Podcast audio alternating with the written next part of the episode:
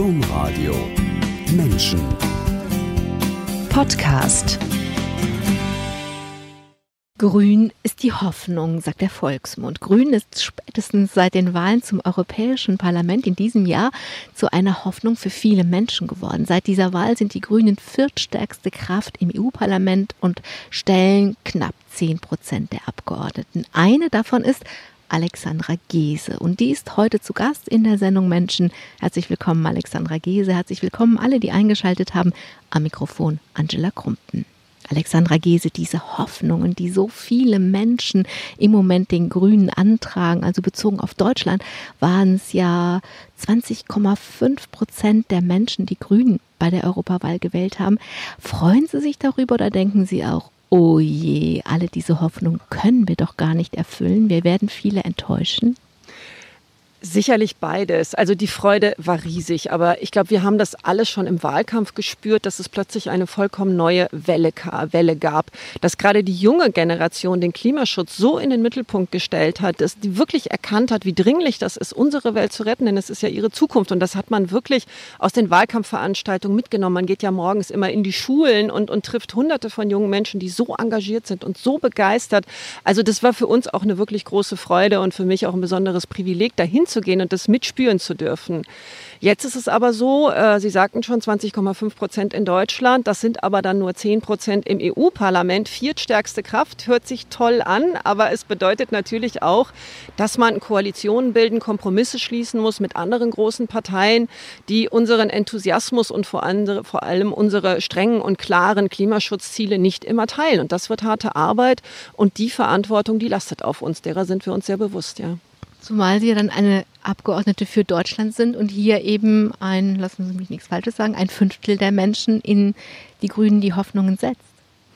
Ja, sicherlich, natürlich. Also gerade die Erwartungshaltung in Deutschland ist natürlich sehr groß.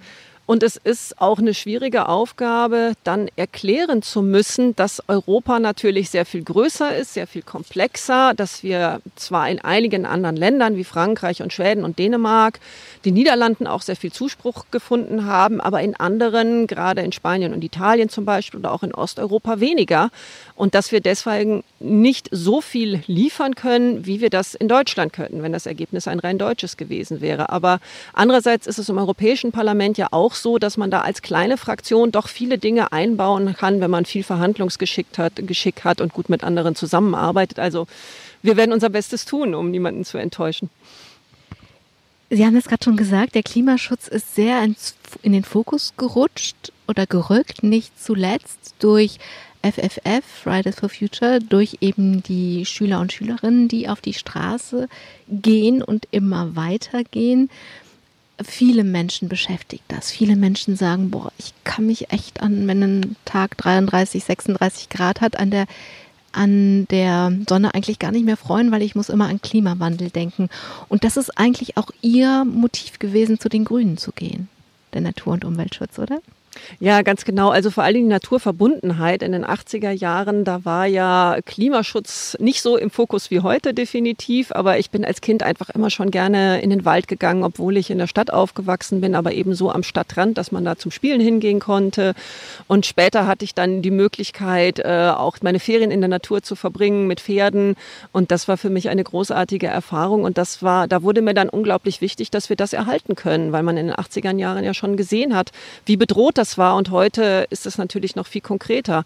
Es gibt aber auch Dinge, die sich positiv verändert haben. Seitdem ich bin in Bonn am, direkt am Rhein aufgewachsen und damals war der Rhein ein vollkommen schmutziger, vergifteter Fluss und heute ist es ganz anders. Also man kann Dinge auch noch wieder positiv drehen, aber jetzt ist es wirklich höchste Zeit, das zu tun. Gerade beim Klimaschutz und beim Artenverlust äh, ist es unglaublich dringlich. Und es ist gut, dass so viele Menschen das jetzt auch wissen und dass ihnen das klar ist. Denn die Politik alleine ohne diesen Druck aus der Zivilgesellschaft kann das auch nicht schaffen. Deswegen waren die Fridays for Future und sind die Fridays for Future so wichtig und deswegen muss dieser Druck weiter bestehen. Sie sind dann ja später Politikerin geworden und diesen Weg diesen langen Weg eigentlich, den erzählen wir auch aber ein bisschen später in der Sendung. Ich würde gern erst nochmal bei Ihrer neuen Aufgabe bleiben. Sie haben das schon angedeutet, gerade, dass nicht überall die Grünen so stark gewählt worden sind und dass Sie jetzt ähm, in einer komplexen Situation sind. Und ich würde diese Komplexität gerne nochmal so ein bisschen näher holen oder unter die Lupe legen. Das EU-Parlament hat über 700 Abgeordnete, die mehr als 400 Millionen Menschen aus noch mit Großbritannien 28 Ländern vertreten. Die Länder selber sind aber ja souverän und die entscheiden viele sehr wesentliche Dinge in Außen- und Innenpolitik selbst. Also es ist ja nicht nur, dass sie sich einigen müssen, sondern auch, dass es so eine ganz unterschiedliche Gemengelage ist, worauf sie Einfluss haben und worauf sie keinen Einfluss haben. Das ist ein komplexer Rahmen. Sie sind ja angetreten, um Dinge zu bewegen und Dinge ändern zu wollen. Haben Sie denn das Gefühl, dass Ihre Arbeit einen echten Unterschied machen kann? Auf jeden Fall. Also ein Thema, um im Bereich Umwelt- und Naturschutz zu bleiben und Artenverlust, äh, was in der EU natürlich ganz groß ist, ist die Landwirtschaft. Denn 40, äh, fast 40 Prozent des Haushalts der EU dienen dazu, die europäische Landwirtschaft zu finanzieren. Und Landwirtschaft ist wirklich ein ganz typisch europäisches Thema, wo auch die Nationalstaaten eigentlich nur noch begrenzte Befugnisse haben. Und das können wir über Europa steuern. Und die Landwirtschaft ist ja eine der großen Ursachen für den Artenverlust, den Verlust an Biodiversität, den wir im Moment erleben. Also ich sagte ja schon, ich war als Kind gerne auf dem Land. Ich kann mich an Glühwürmchen zum Beispiel erinnern. Die kennen meine Kinder gar nicht mehr, weil die Europäische Union äh, die industrielle Landwirtschaft ganz besonders fördert an den reinen Flächenbesitz und davon müssen wir wegkommen. Wir müssen dahin kommen, dass wir Steuergelder, das sind ja Steuergelder, das sind wir Gelder, die wir alle bezahlen, für öffentliche Leistungen ausgeben. Also ja, für die Produktion von Lebensmitteln, aber eben für die Produktion von gesunden Lebensmitteln und im Einklang mit der Natur, der Erhalt des Waldes, der Wiesen, der Vögel, der Insekten, das ist doch genauso wichtig. Also die, die, die wollen wir wirklich in einer Welt leben ohne Bienen in der Zukunft? Nein, das kann doch keiner wollen. Und das ist auch eine existenzielle Gefahr für uns als Menschheit. Das kann man in Europa verändern. Gut, dann komme ich mal zu dem, was Sie sich selber vorgenommen haben. Das sind nämlich vor allen Dingen zwei Themen, Gerechtigkeit und Digitalisierung. Und das heißt auch mehr Gerechtigkeit in der Digitalisierung mit Blick auf diese beiden Themen. Wenn ich Sie jetzt frage, wir gucken mal, wir haben jetzt äh, vier Jahre weiter, 20, sagen wir, wir haben 2023, was hätten Sie gerne geschafft?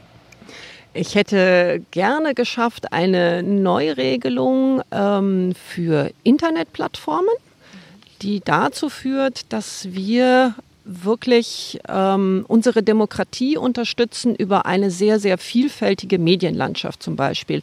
Heute haben wir ja die Situation, dass die Algorithmen zum Beispiel auf Facebook, zum Beispiel auf YouTube so funktionieren, dass Beiträge, die starke Emotionen auslösen, und das sind bei uns Menschen leider häufig negative Emotionen wie Hass und Angst, besonders stark in den Vordergrund gespielt werden.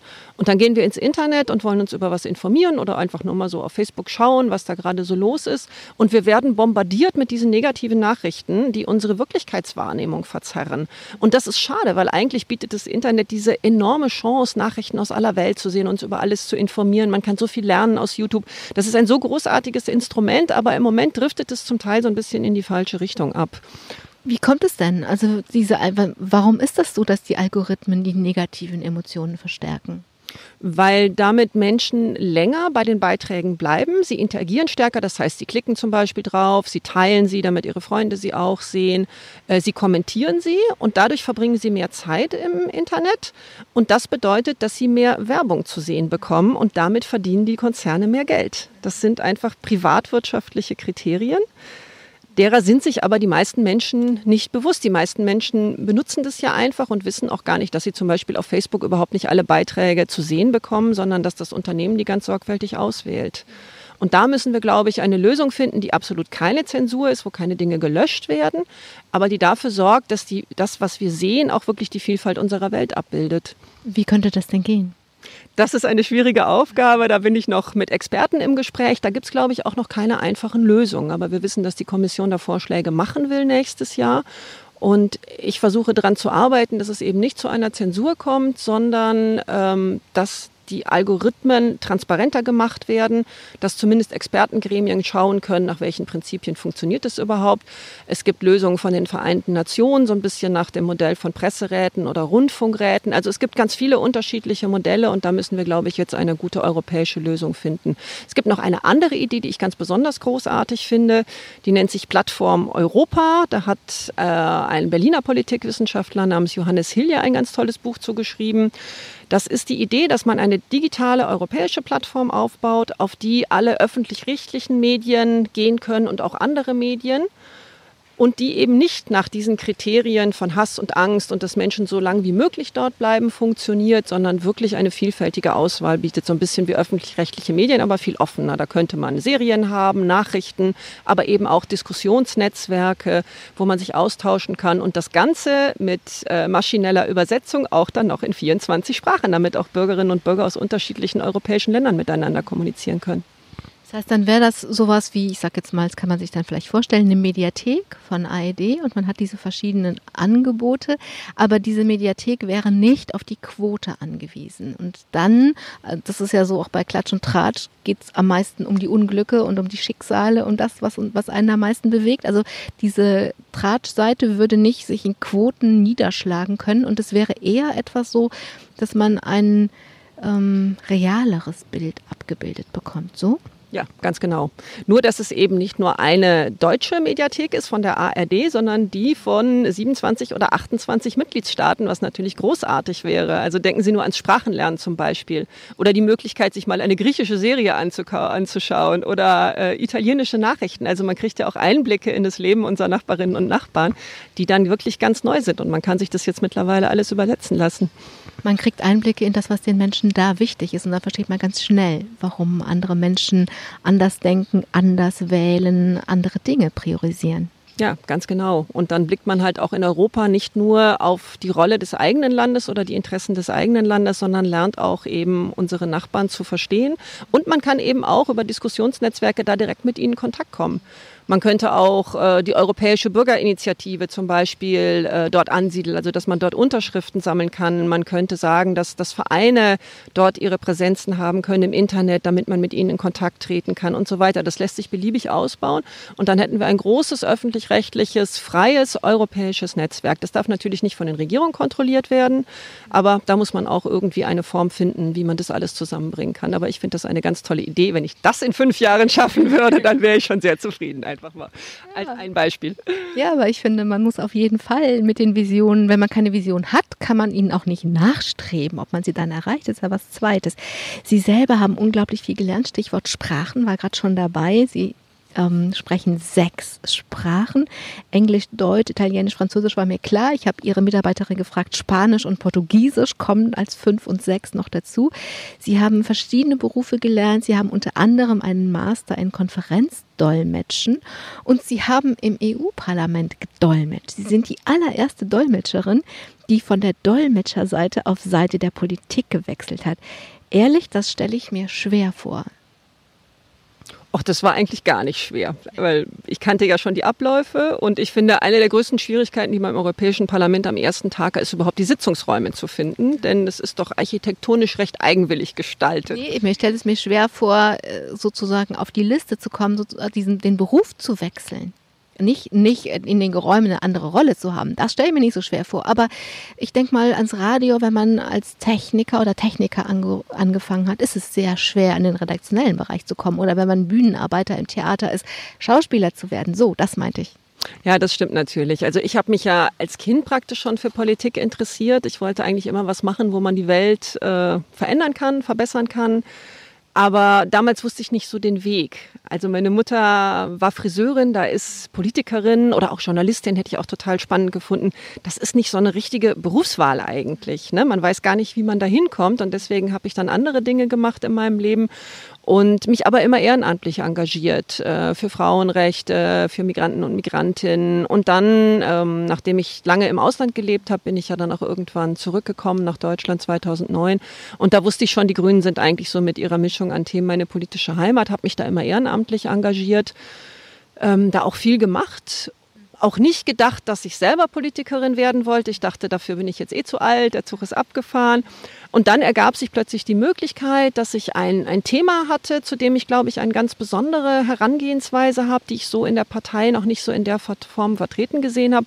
Und ich hatte halt auch diese tiefe Kenntnis des Europäischen Parlaments äh, durch meine Arbeit als Dolmetscherin dort und kannte sehr gut die politischen Themen, die Abläufe und so weiter. Von daher war es dann doch ein Vorteil. Also mich hat die Arbeit dann doch wieder dahin geführt und dann hat sich diese Chance ergeben, zu kandidieren in den Gremien. Und ja, heute bin ich hier und ich freue mich sehr darüber. Als ich über Ihren Werdegang so nachgedacht habe und dieses Dolmetschen, also übersetzen und dolmetschen, mir das so vorgestellt haben. Sie, da ist eine politische Frau, die politisch handeln will, was bewegen will. Und dann steht die da, kann sechs Sprachen und muss immer das sagen, was die anderen sagen. Hätte aber ja vielleicht ganz im Geheimen auch selber was dazu zu sagen. Ganz ehrlich, das habe ich mir auch schwer vorgestellt. Ja, das ist manchmal schwer. Das gehört natürlich dann zum Berufsethos. Das lernt man als Dolmetscherin. Man muss sich in den Kopf und auch ein bisschen in das Herz des Menschen versetzen, den man gerade dolmetscht. Denn nur wenn man versteht, was ihn eigentlich bewegt, dann kann man auch sagen, was er eigentlich sagen will. Wenn man nur die Worte übersetzt, dann kommt es überhaupt nicht an bei den Zuhörern und Zuhörerinnen. Ähm, und das fällt einem natürlich manchmal schwer, wenn man eine politisch vollkommen andere Meinung hat. Da ist man dann so ein bisschen, ja, man muss es einfach trennen voneinander. Ne? Und das gelingt mir, ist mir normalerweise immer ganz gut gelungen, aber es gibt natürlich manchmal Extremfälle, da ist es hart, aber da muss man dann durch, das muss man machen. Da kann man dann das Mikrofon abschalten und das dann mal kommentieren, um einfach mal so ein bisschen äh, Dampf abzulassen, aber mehr eben auch nicht. Ja. In welchen Sprachen haben Sie denn gedolmetscht? In allen sechs? Also fünf mit bei Deutsch, ne? Ja, also im Europäischen Parlament funktioniert es so, dass man aus den Fremdsprachen nur in die Muttersprache dolmetscht. Auf dem freien Markt ist es anders, da geht es immer hin und her. Da habe ich Italienisch in erster Linie gemacht, aber auch Englisch. Und im Europäischen Parlament muss man die Sprache nur sehr gut verstehen können und sehr gut in die eigene Muttersprache überbringen können. Und das habe ich für alle diese Sprachen gemacht, ja. Okay. Jetzt ist es ja dann so, stelle ich mir jedenfalls vor, dass Sie als Abgeordnete keinen Dolmetscher, oft keinen Dolmetscherdienst anfragen müssen, wenn es nicht gerade Osteuropa oder so ist. Ja, oft nicht, aber wenn es eben Osteuropa ist, dann schon. Also es ist ganz lustig, weil man denkt ja eigentlich, mit sechs Sprachen hat man viel abgedeckt, aber im Europäischen Parlament werden 24 gedolmetscht. Da sind noch eine Menge übrig, das, die man nicht kann. Also das Erste, was mir wirklich im Europäischen Parlament aufgefallen ist, ist, wie viele Sprachen ich nicht konnte. Man steht da manchmal im Aufzug mit acht Personen und es werden vier verschiedene Sprachen gesprochen und drei davon versteht man nicht. Es gibt nicht viele andere Orte, glaube ich, in Europa, wo einem das passiert. Aber alle sprechen Englisch, oder? Zur Not kann man, könnte man immer Englisch sprechen? Ja, viele sprechen Englisch, fast alle. Ähm, es gibt auch einige, die Französisch sprechen, sowohl als Muttersprache als auch als erste Fremdsprache. Aber mit Englisch und Französisch kommt man eigentlich ganz gut klar. Aber es ist natürlich immer noch mal was anderes, wenn man mit einer spanischen Kollegin mal einen Kaffee trinken kann und so ein bisschen eben auch weiß, was in ihrem Land passiert, ne? was ihre Presse schreibt, was ihre Regierung macht. Ne? Das, das macht, glaube ich, dann den Unterschied. Es ist nicht so sehr, dass man rein die Sprache kann, sondern dass man den ganzen Hintergrund versteht, ne? wo ein Mensch herkommt und was ihn bewegt. Sie können, ich glaube ich, einfach viel mehr selbst erschließen. Ne? Wenn Sie eine spanische Tageszeitung lesen können, können Sie El País lesen. Ja, das tue ich auch regelmäßig, ja. Sie arbeiten jetzt dann natürlich viel in Brüssel, aber Ihr Wahlkreis ist Bonn und dort sind Sie auch aufgewachsen. Und dort lehnen Sie nach vielen Jahren in Italien wieder. Und jetzt gucken wir mal so, wie der Weg gegangen ist. Ein bisschen haben Sie eben schon erzählt von Ihrer Mutter, auf die kommen wir gleich. Aber bleiben wir ganz am Anfang. Sie haben eigentlich früh angefangen, Verantwortung für die Welt zu empfinden. Sie waren sieben, als Sie einen Brief geschrieben haben. Jetzt lächeln Sie. Ja, ich ähm, hatte irgendwo irgendwas, ich habe immer sehr gerne gelesen und sehr früh und ich muss irgendwas über Tierversuche gelesen haben und fand es ganz, ganz schrecklich, also vollkommen unerträglich und habe meiner Mutter gesagt, ich muss hier jetzt was machen, also das geht überhaupt nicht. Und dann hat meine Mutter gesagt, ja, dann schreib doch einen Brief an den Bundeskanzler, ich kann da ja auch nichts für. Und sie konnte das wahrscheinlich nicht mehr hören, dass ich mich ständig beklagt habe, dass sie da was gegen tun sollte. Und dann habe ich tatsächlich einen Brief geschrieben.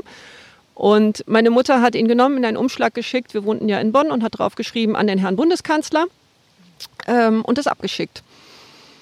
Und ich habe dann eine Woche lang oder so immer sehr gespannt vor dem Briefkasten gestanden und es kam nichts. Und als ich es dann gar nicht mehr erwartet habe, da lag dann plötzlich so ein ganz dickes Paket im Briefkasten mit sehr viel Unterlagen, die ich mir natürlich dann mit sieben, mittlerweile war ich dann glaube ich acht, nicht mehr erschließen konnte, also nicht, nicht verstehen konnte. Aber es war ein freundliches Anschreiben dabei von dem Referenten des Ministeriums, das an liebe Alexandra gerichtet war. Und ich war doch sehr beeindruckt, ähm, dass der Bundeskanzler oder wer auch immer für ihn auf den Brief eines siebenjährigen Mädchens geantwortet hatte. Und habe gedacht, okay, ich muss noch ein bisschen größer werden, noch ein bisschen besser lesen lernen, damit ich das alles verstehen kann. Und irgendwie macht er immer noch nicht so das, was ich will. Aber immerhin ist es was passiert. Und das war, glaube ich, eine gute Erfahrung. Ist es dann heute so, dass Sie wenn Kinder, Jugendliche, ältere Menschen oder Menschen, wo sie merken, das ist jetzt nicht normal für die, sie anzuschreiben, immer reagieren und auch versuchen adäquat zu reagieren aus dieser Erfahrung? Also, dass, dass ich reagiere, wenn Menschen mich anschreiben? Genau, also dass sie sozusagen jetzt die Perspekt den Perspektivwechsel hier haben. Man könnte ja sagen, ja gut, ich kann doch nicht jeden Brief beantworten und so. Ja, das, das war eine Diskussion, die ich mit meinen Mitarbeiterinnen hatte, die, die sagten, ja, du kannst das doch nicht alles beantworten. Und ich habe, nein, ich will das beantworten. Das ist mir wichtig, dass Menschen, die sich engagieren, die was tun, also Menschen setzen sich ja nicht hin und schreiben einen Brief, weil sie mich ärgern wollen. Die schreiben mir, weil sie ein wichtiges Anliegen haben und oft haben sie ja auch recht damit. Und auch wenn ich das vielleicht nicht ändern kann oder es nicht mein Themenbereich ist, aber die setzen eine Hoffnung in mich. Die haben meine Partei gewählt oder eben auch nicht, auch eine andere Partei, aber trotzdem, sie haben eine demokratische Partei wahrscheinlich gewählt. Und es ist meine Aufgabe, ihnen zumindest zu erklären, was ich dafür tue oder was meine Partei dafür tut oder auch, warum ich dieses Anliegen nicht unterstütze. Das ist natürlich zeitaufwendig, aber ich finde, Menschen haben das verdient, ja. Und ich könnte mir vorstellen, es hängt mit dieser allerersten Erfahrung zusammen, dass Ihnen das wichtig ist. Ja, absolut. Es hängt mit dieser allerersten Erfahrung zusammen. Es hängt aber auch mit meinem tiefen Glauben zusammen, dass wir Demokratie nur bewahren können, wenn Menschen sich einbringen und sie bringen sich aber nur ein, wenn sie Selbstwirksamkeit erfahren. Also wenn sie das Gefühl haben, ich tue was und es ändert sich was. Das heißt nicht, dass dann schnipp magisch die Welt plötzlich so ist, wie wir sie haben wollen, aber dass ich etwas tue, möglichst mit anderen Menschen zusammen und ich merke, das bewegt etwas in anderen Menschen oder in einer Institution und auch wenn es kleine Schritte sind, wir kommen irgendwo hin. Wenn Menschen diese Erfahrung nicht machen, dann haben wir bald auch keine Demokratie mehr. Und das ist gerade in einer Welt wie heute, die so hochkomplex ist, wo man dieses Gefühl hat, naja, egal was ich tue, selbst eine Regierung kann ja bestimmte Dinge nicht ändern. Ne? Also denken wir an die globalen Finanz, das globale Finanzsystem, das Internet, das sind Dinge, die sind international. Der Klimaschutz, der Klima, die Klimakatastrophe und so, die kann man selbst als Regierung nicht so einfach ändern. Man kann nur sich einsetzen, um Dinge in die richtige Richtung zu bewegen. Aber da müssen Menschen erfahren, da tut sich was, da reagiert jemand drauf. Ihre Mutter hat diesen Brief eingetütet und draufgeschrieben an den Bundeskanzler die war früh alleinstehend, die hat viel gearbeitet und sie hat sich als alleinerziehende Mutter von der Friseurin zum Beispiel zur Friseurmeisterin fortgebildet und sie eben währenddessen alleine großgezogen. Sie sagen, meine Mutter ist ein Vorbild für mich. Worin? Ja, natürlich. In dieser, ähm, diesem Willen zur Selbstständigkeit, sich nicht unterkriegen zu lassen, Fleiß, etwas zu tun für die eigenen Ziele, das ist, glaube ich, was, was mich geprägt hat. Und auch diese Selbstständigkeit als Frau, das war ja in den 70er Jahren überhaupt keine Selbstverständlichkeit.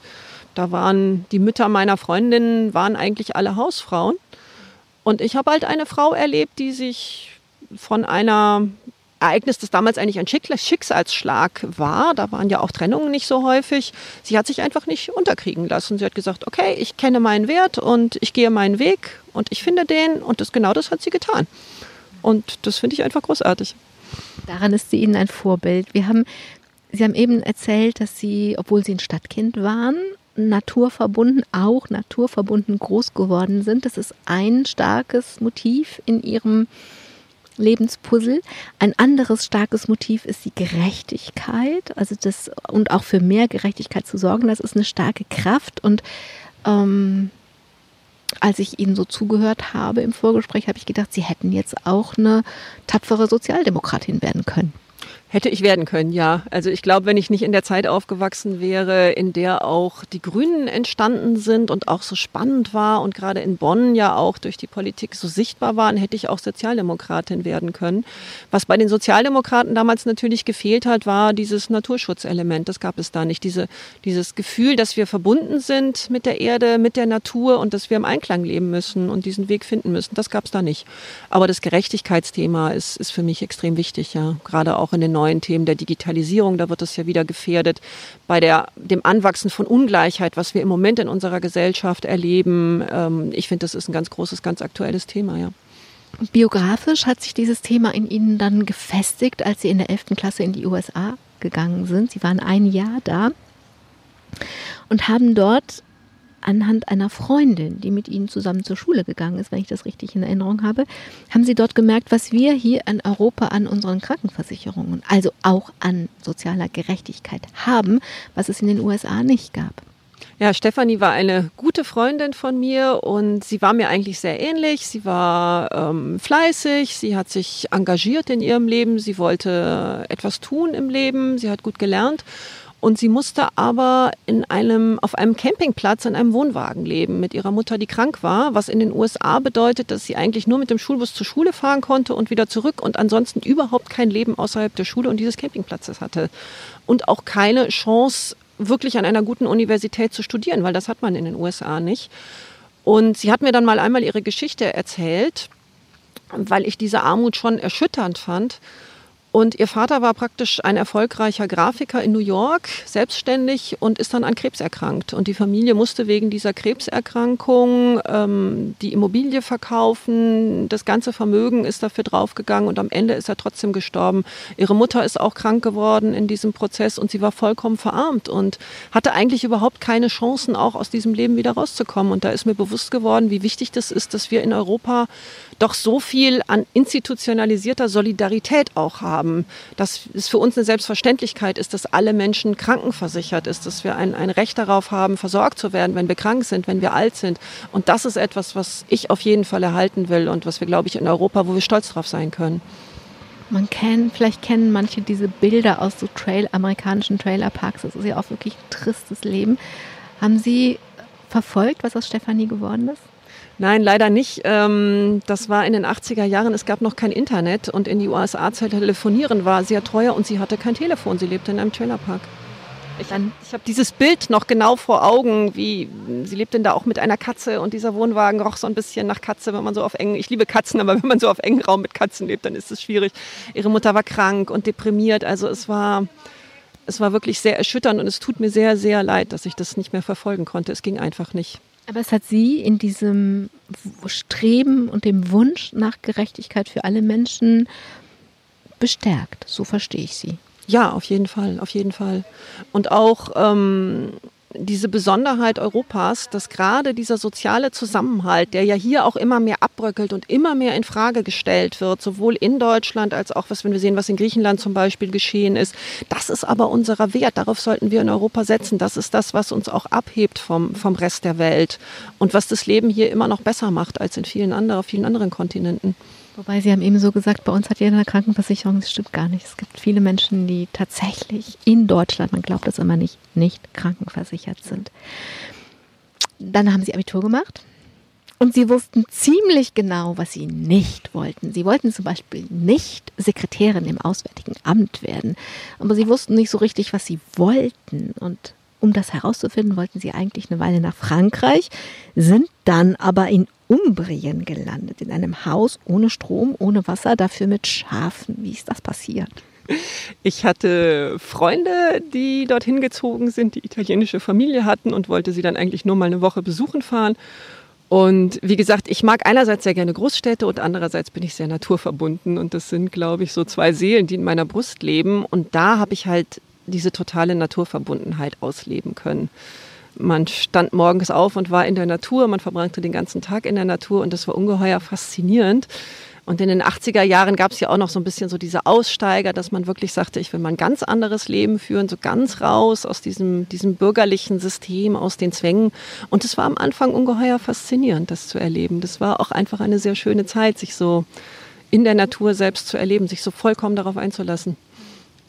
Aber irgendwann haben Sie dann gemerkt, das ist schön, aber das kann es jetzt nicht für den Rest meines Lebens sein. Ja, genau. Ich war 19 und dann 20 und dann weiß man natürlich, man, ich wollte eigentlich studieren und was anderes tun im Leben.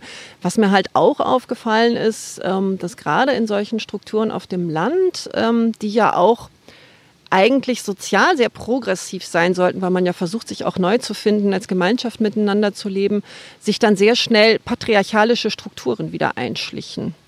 Also eine ganz klare Rollenteilung zwischen Männern und Frauen. Und ich wusste damals schon ganz klar, das will ich auf keinen Fall. Und dafür sind einfach, äh, bieten Städte oder die, wenn man die Möglichkeit hat, einfach mehr Verbindung zu haben. Dazu haben wir heute zum Beispiel das Internet. Das gab es ja damals alles gar nicht. Ne? Deswegen ist das auch so eine großartige Sache. Trotz aller Kritik, die ich an bestimmten Mechanismen habe, weiß ich das sehr zu schätzen. Und ich wollte dann doch wieder irgendwo hin, wo ich mich weiterentwickeln kann, wo ich studieren kann, einen Beruf erlernen kann und auch wieder mehr Austausch mit anderen Menschen habe. Das haben Sie aber in Italien gemacht. Sie sind nicht zum Studium zurückgekommen nach Deutschland, wie das heute viele Abiturienten machen. Die machen dann, das heißt Neudeutsch, ein Gap Year, ne, so ein Jahr dazwischen und dann kommen die wieder zurück und dann suchen sie sich ein Studium. Das haben Sie nicht gemacht. Nein, das habe ich nicht gemacht. Ich habe Italien immer sehr geliebt. Es war vielleicht keine Entscheidung, die mir mein Leben einfacher gemacht hat. Deutschland wäre wahrscheinlich ein bisschen einfacher gewesen. Ähm, aber ja, es hat mich dahin gebracht, wo ich heute bin und damit bin ich zufrieden. Sie haben ganz unterschiedliche Dinge gemacht. Sie haben mehrere Studien gemacht. Sie haben drei Töchter bekommen und dazu gleichzeitig großgezogen. Das klingt irgendwie tough. Ja, das war anstrengend, ja. Kann ich so sagen, ja. Ich habe gelernt, immer so viele Bälle gleichzeitig zu jonglieren und manchmal war es auch wirklich sehr anstrengend. Ich bin auch froh, dass die Töchter jetzt ziemlich groß und selbstständig und großartig sind und ich mich nicht mehr so um dieses Klein-Klein kümmern muss. Ja, es war schon eine sehr anstrengende Zeit. Und ich glaube, die Menschen in unserem Land, die wirklich unglaublich viel leisten, sind die alleinerziehenden Mütter. Also ich habe das erlebt und da fehlt, glaube ich, seitens der Gesellschaft die, Wertschätzung, auch in steuerlicher Hinsicht zum Beispiel. Also da ist wirklich noch sehr, sehr viel zu tun, dass wir genau diese Menschen, die so viel leisten, auch besser unterstützen. Sie haben Ihre Kinder dann in beiden Ländern großgezogen. Ich glaube, 2009 sind Sie mit ihnen wieder zurückgekommen und ähm, Klischees haben ja immer irgendwie so einen wahren Kern und das Klischee sagt ja, dass es in Italien sehr nett ist, Bambini großzuziehen und in Deutschland nicht so nett ist, Kinder großzuziehen. Wie haben Sie das denn erlebt, jetzt so aus der Perspektive des Kindererziehens? Ach, schwierige Frage. Ähm, ich glaube, das Klischee passt nicht so. In beiden Fällen nicht? Also es gibt so ein paar Fälle, also es ist zum Beispiel normal, dass man in Italien Kinder mit ins Restaurant nimmt. Also da wird es einem nicht passieren, was es in Deutschland ja mal gibt, dass sich Leute dann mal beschweren über Kinder im Restaurant oder so kinderfreie Zonen oder so. Das gibt's in Italien, glaube ich, nicht. Italiener mögen Kinder, bekommen aber nicht sehr viele, weil das einfach sehr teuer ist. Und in Italien braucht man in so einer normalen Mittelschichtfamilie eigentlich zwei volle Gehälter, um sich Kinder leisten zu können. Und dann braucht man aber wiederum hm, sowohl gute staatliche Angebote, die es auch gibt in Norditalien, zumindest wo meine Kinder aufgewachsen sind, als auch Großeltern. Also das ist auch ein schwieriges Unterfangen. Also ich würde jetzt nicht pauschal sagen, ein Land ist kinderfreundlicher als das andere. Ich glaube, einige Dinge sind hier besser und einige Dinge sind in Italien besser. Sicherlich hätte ich vorher das, glaube ich, in Deutschland nicht geschafft. Ich bin zu dem Moment zurückgekommen, wo es eben auch Ganztagsangebote auch für die Grundschule gab. Vorher wäre das nicht gegangen. Das hätte ich nicht finanzieren können. Bleiben wir noch ein bisschen in Italien. Da haben Sie ja auch immerhin 22 Jahre lang gelebt. Sie haben ich sag mal, unter anderem Politikwissenschaften studiert. Ich habe ja eben schon gesagt, Sie haben einen Master in Konferenzdolmetschen, aber Sie haben auch Politikwissenschaften studiert. Und natürlich können Sie mit diesen 22 Jahren, die dieses Land von innen erlebt haben, die Politik und die politischen Entwicklungen in Italien anders einordnen oder auch kommentieren. Ich habe in Ihrem Blog ein bisschen rumgelesen und geklickt. Und da gibt es einen relativ neuen Eintrag über das, was gerade in Italien passiert. Matteo Salvini scheint ja die ganze Macht an sich reißen zu wollen. Wenn das gelänge, konjunktiv, dann wäre noch ein rechter Populist in Europa mehr an der Macht. Und wenn das denn dann so käme, dann sagen Sie, wäre der nicht vom Himmel gefallen, sondern dann hat sich das seit vielen Jahren vorbereitet und vielleicht auch angekündigt. Und weil Sie das so von innen beurteilen können, habe ich gedacht, vielleicht reden wir hier so ein bisschen drüber. Vielleicht ist das lehrreich. Wie hat sich das vorbereitet, was da jetzt gerade in Italien passiert? Ja, das, was in Italien geschehen ist, das ist ja auch der Grund, warum ich mich jetzt so für eine vielfältige Medienlandschaft auch im Internet interessiere weil ich miterlebt habe, wie man ein, zumindest eine, eine Fernsehsenderlandschaft in Italien zerstört hat. Als Berlusconi an die Macht gekommen ist, er war ja, er besaß ja bereits drei private, vielgesehene Fernsehsender. Und in Italien ist es so, dass die drei öffentlichen rechtlichen Sender über die parlamentarische Mehrheit kontrolliert werden und nicht davon unabhängig sind. Und das bedeutet, dass er praktisch die Kontrolle darüber hatte, was in den sechs Fernsehsendern lief, die wirklich meinungsprägend waren. Also das war das, was die Menschen abends geschaut haben, die Tagesschau in diesen Sendern und was die Meinung des Landes im Wesentlichen geprägt hat und vor allen Dingen auch die Wahrnehmung der Faktenlage, also was man überhaupt wahrnimmt als das, was passiert ist, das, was wichtig ist. Danach, das hat natürlich auch das Vertrauen in die Medien nicht gestärkt weil man das Gefühl hatte, naja, da entscheidet irgendwie die Regierung, was man im Fernsehen sieht. Danach kam die Fünf-Sterne-Bewegung. Die hat ganz stark auf den bekannten und auch damals begnadeten Komiker Beppe Grillo gesetzt, der wiederum einen Blog im Internet hatte. Und das wurde zu einer neuen Informationsquelle, erst von Anhängern und Anhängerinnen seiner Partei, aber dann auch von vielen Menschen in Italien, der war am Anfang auch interessant, aber immer extrem emotional geschrieben und mit, immer mit, mit sehr viel Wut. Und ich sagte ja vorhin schon, Wut ist gemeinsam mit Angst eine Emotion, die bei uns sehr viel auslöst, die uns dazu bewegt, sehr viel Zeit auch damit zu verbringen, die aber nicht immer sehr hilfreich ist, um eine komplexe Lage objektiv zu beurteilen.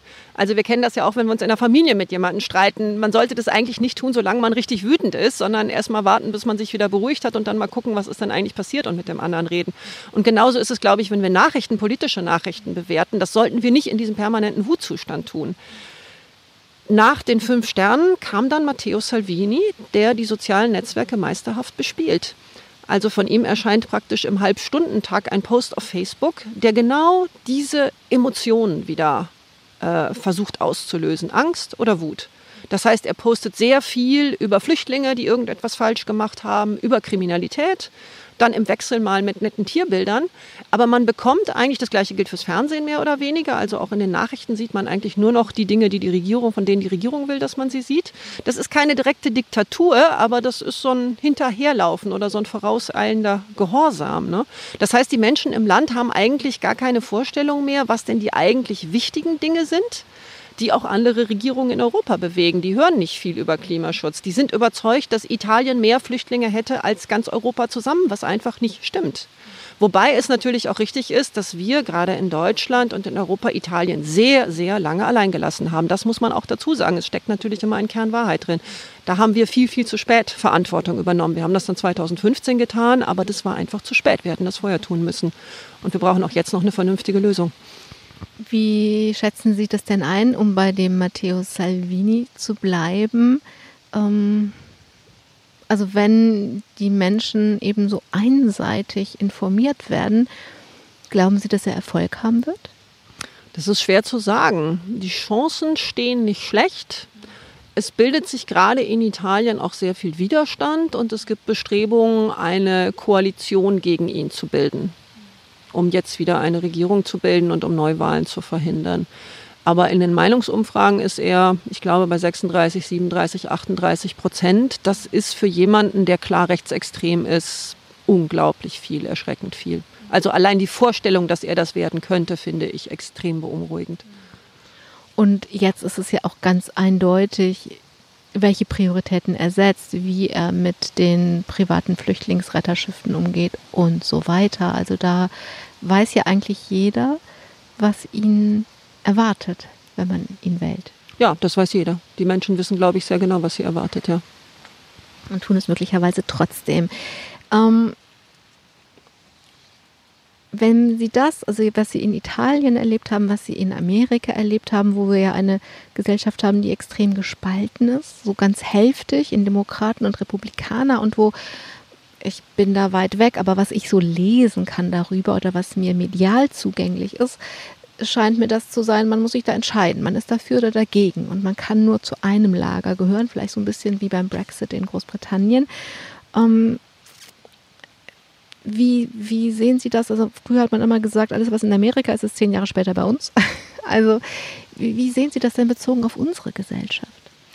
Also ich glaube, das ist noch sehr gemischt. Es gibt so ein bisschen diese Tendenz, dass sich ein Teil der Wählerinnen und Wähler tatsächlich ausklingt. Das sind im Moment in erster Linie diejenigen, die so im AfD-Universum kreisen, die halt auch sagen, die Tagesschau ähm, ist nicht ähm, also sie verlassen sich nicht darauf, was dort. sind Systemmedien.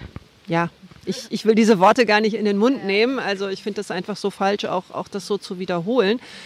Ähm, ich glaube, in Deutschland sind wir nicht so weit. Ich hoffe auch, dass wir nicht dahin kommen. Ich glaube, was wir in Deutschland Gutes haben, ist, dass wir aus allen politischen Lagern miteinander reden. Und das ist ganz wichtig. Also natürlich muss man Rechtsextreme ganz klar ausgrenzen. Die gehören, die wollen die Demokratie, dieses System, was uns dazu befähigt, miteinander zu leben und Kompromisse zu, zu finden. Und ein System, in dem alle Menschen ihren Wert haben, das wollen die aushebeln. Und das ist halt extrem schwierig. Da finde ich Ausgrenzung richtig, weil sie ja genau dieses System zerstören wollen. Aber alle anderen reden in Deutschland miteinander. Und das ist eine gute politische Kultur, die wir haben. Und die müssen wir bewahren. Und dazu gehört eben auch, dass wir weiterhin Informationen bekommen, die wir nicht in einem ständigen Wutzustand wahrnehmen, sondern die wir sachlich beurteilen können und dass wir auch politischen Gegnern zuhören. Und immer diesen Gedanken mit uns tragen, es könnte ja auch wahr sein, was er sagt. Es ist wahrscheinlich Wahrheit in dem, was ich sage und es ist immer auch ein Quäntchen Wahrheit in dem, was mein politischer Gegner sagt oder vielleicht nicht immer, aber häufig und dass man immer guckt, wie kann man denn da zusammenkommen. Das ist was Gutes, was wir in Deutschland haben und ich hoffe, dass wir das weiter ausbauen können.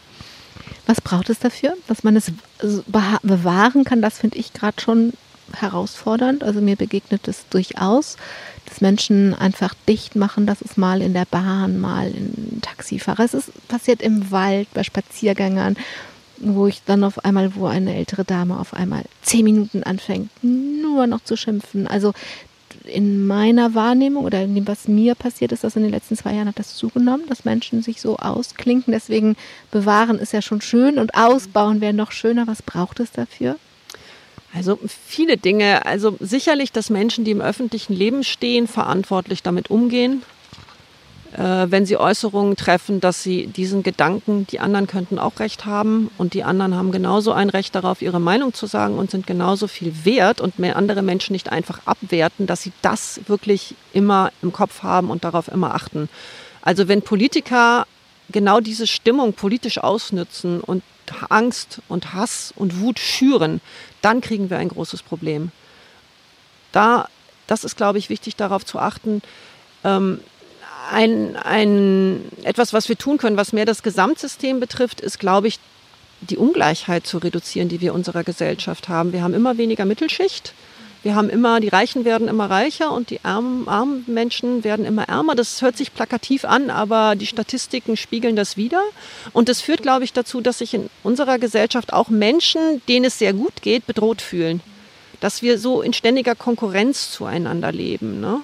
Und das Dritte ist natürlich Informationen und Medien. Das sind jetzt alle Sachen, wenn ich jetzt an die Menschen denke, die uns zuhören, während wir uns unterhalten. Da hat haben die Einzelnen nicht so viel Einfluss drauf. Also, dass äh, Menschen mehr verdienen oder weniger verdienen, da kann ich jetzt nicht so viel dran ändern. Und trotzdem bin ich davon überzeugt, dass auch jeder und jede von uns eine Verantwortung hat. Ja, natürlich haben wir alle Verantwortung dafür, wie wir mit anderen Menschen reden, ob wir ihnen zuhören. Ähm, das fängt, weiß nicht, beim Elternabend an in der Bahn, dass wir weiterhin mit anderen Menschen reden und sie ernst nehmen und sie nie abwerten und immer diese Neugier behalten, sie kennenzulernen und auch ihre Meinung zu schätzen und, und freundlich und offen zu bleiben. Das halte ich für sehr wichtig. Da kann man auch natürlich sehr bestimmt seine eigene Meinung äußern, aber dieses, was Sie als, glaube ich, Zumachen bezeichnet haben, dass wir das nicht machen, dass wir offen bleiben offen auch für die Komplexität der Dinge und gleichzeitig auch Dinge, die uns dann wirklich ärgern, dass wir eben auch versuchen, sie zu verändern. Aber dafür gibt es dann äh, Ehrenamt, dafür gibt es Politik. Man kann sich in so, so viele Arten und Weisen in die Gesellschaft einbringen. Aber dann kommen wir, glaube ich, zurück zu dem, was ich anfänglich sagte. Man muss das auch Gefühl, das Gefühl haben, dass man da was bewegen kann. Also wenn man von der Couch runterkommt und aufhört zu motzen und wirklich was tut, dann muss man auch das Gefühl haben, man hat auch was bewegt. Man hat einen Baum mehr in der Straße oder es fängt ja bei kleinen Dingen an. Oder man hat irgendwie Samen ausgestreut und Bienen können sich da tummeln. Das sage ich deswegen, weil gerade ist eine Biene ihnen ganz nahe gekommen. Das wiederum liegt daran, dass wir heute hier zu Gast im Garten des Kardinals Rainer Maria Wölki sind. Und hier gibt es, ich zähle mal, fünf sehe ich, fünf Bienenstöcke. Ich hoffe, das ist richtig, dass so ein Kasten ein Stock ist. Ich bin da sehr ungebildet. Ähm, und die Bienen, finde ich, sind wirklich so zum Symbol des Klimawandels und der Zerstörung der Natur geworden. Es gibt im Internet ein Zitat, das wird Albert Einstein zugesprochen. Das ist falsch, aber wie so oft wird es dann nochmal aufgewertet, wenn es ein genialer Mensch gesagt hat. Egal, dieses Zitat stammt in Wirklichkeit von einem konfusen belgischen Imker, der Aussagen von Darwin und noch anderen zusammengemixt hat. Aber es wird eben immer mit Albert Einstein zusammen zitiert, das stimmt nicht. Aber was das Zitat heißt, wenn die Biene einmal von der Erde verschwindet, hat der Mensch nur noch vier Jahre zu leben. Keine Bienen mehr, keine Bestäubung mehr, keine Pflanzen mehr, keine Tiere mehr, keine Menschen mehr. Man kann jetzt darüber streiten, ob das vier Jahre sind oder nicht, aber ohne Zweifel, wenn es keine Bienen mehr gäbe, gibt es dann irgendwann kein Leben mehr. Das ist, was aus vielen Menschen Angst macht. Sie sind da näher dran, Sie kennen sich besser mit Klimaschutz aus. Macht Ihnen das auch Angst oder sagen Sie, da ist halt Zeit, was zu tun, aber Angst brauchen wir keine haben? Also mir macht es schon Angst, aber man darf halt nicht wie das Kaninchen vor der Schlange erstarren. Also Angst ist ja auch ein, ein gutes Gefühl, weil es uns zeigt, dass wir unser Handeln ändern müssen. Also ich finde, man muss Angst nutzen. Ich war zum Beispiel ein extrem ängstliches Kind und habe mich deswegen immer gezwungen, bestimmte Sachen zu tun, damit ich weniger Angst habe und damit ich sehe, okay, ich mache es einfach trotzdem und es passiert nichts. Sagen Sie uns ein Beispiel? Naja, ich sagte ja schon, ich war auf diesem Ponyhof und ich habe dann schnell, weil das ja schon relativ teuer war, aber ich war immer so ein bisschen übermotiviert und habe dann da sehr mitgeholfen. Und dann hat die Familie, die diesen Ponyhof betrieb, sagte, ich könnte umsonst kommen, wenn ich so ein bisschen mithelfen würde. Und eine meiner Aufgaben war dann, die Pferde zu füttern morgens und abends, was ich immer sehr gerne gemacht habe. Das bedeutete aber, dass ich dann abends um halb zehn oder zehn vom Stall zurück musste zu dem Ort, wo ich untergebracht war, wo die Schlafzimmer waren. Und da war es stockfinster und ich musste 200, 300 Meter, ich weiß nicht mehr, wie weit es war, in meiner Erinnerung ist es sehr weit, ähm, musste ich zurücklegen und es war wirklich stockfinster und ich hatte absolute Panik. Und ich musste da durch. Und so ähnlich geht es, geht es mir jetzt. Also wenn man sich den Bericht der Vereinten Nationen über das Artensterben anschaut, dann kann man eigentlich nur noch in Panik geraten. Das ist so beunruhigend. Aber ich glaube, ich habe damals gelernt, das genau muss der Anstoß sein, für uns alle zu handeln, jetzt etwas zu tun und noch, noch stärker dafür zu kämpfen. Wir können das drehen, ja. Wir können die europäische Landwirtschaftspolitik ändern. Das ist möglich. Wir brauchen dafür eine politische Mehrheit. Und wenn genug Menschen uns unterstützen und dafür auf die Straße gehen und protestieren und das zum Ausdruck bringen, dass sie das wollen, dann geht das. Dann ich, drücke ich uns allen einfach mal die, den Daumen, dass wir das denn eben zusammen tun. Und zurück zu Ihnen. Gibt es was, wenn ich jetzt so gegen Ende, zum Ende der Sendung komme, mit Sie selber, also jetzt mal nicht mit Blick auf Klimaschutz oder so, was Sie sich wünschen, was noch passieren soll? Ich habe in den letzten Jahren meines Lebens viele Geschenke bekommen, in meinem privaten Leben und jetzt auch in meinem beruflichen Leben. Und ich glaube, jetzt in der Politik selber zu sein und was bewirken zu können, das ist für mich ein großes Geschenk. Und das Einzige, was ich mir wünsche, ist, dass ich das auch wirklich gut nutzen kann und Dinge umsetzen kann, die ich für wichtig halte, sowohl in meinem Fachbereich, Digitalisierung, Frauenrechte, Gerechtigkeit, aber natürlich auch in dem, wofür meine Partei steht, Klimaschutz, Naturschutz, dass wir diese Klimakatastrophe aufhalten können. Ich weiß, es sind hehre Ziele und es wird schwierig werden und es ist nicht so persönlich, aber ich glaube, persönlich habe ich gerade alles, was ich mir gewünscht habe und das würde ich mir wünschen, dass ich da einen Beitrag leisten kann, gemeinsam mit anderen Menschen. Alexandra Gese, dann danke ich Ihnen, dass Sie sich die Zeit genommen haben hier, dass wir zusammen zu Gast im Garten des Kardinal Rainer Maria Wölki sein können hier in Köln. Und ich wünsche Ihnen, dass das funktioniert, dass Sie trotz aller Komplexität im EU-Parlament zum Beispiel in der Landwirtschaft, zum Beispiel in mehr Gerechtigkeit, was Digitales angeht, dass sie was bewegen können und dass sie diese Zeit und diese Aufgabe jetzt haben, dass sie das nutzen können. Vielen Dank. Vielen Dank allen, die zugehört haben und ich sag mal, wenn jetzt nichts dabei war, was sie ermutigt, selber zu sagen, und das will ich in Angriff nehmen und da kann ich einen Brief schreiben oder mich informieren oder was tun ja, das wünsche ich Ihnen sehr, dass das dabei rausgekommen ist. Am Mikrofon war Angela Krumpen. Engagieren Sie sich gut. Domradio Podcast. Mehr unter domradio.de slash podcast.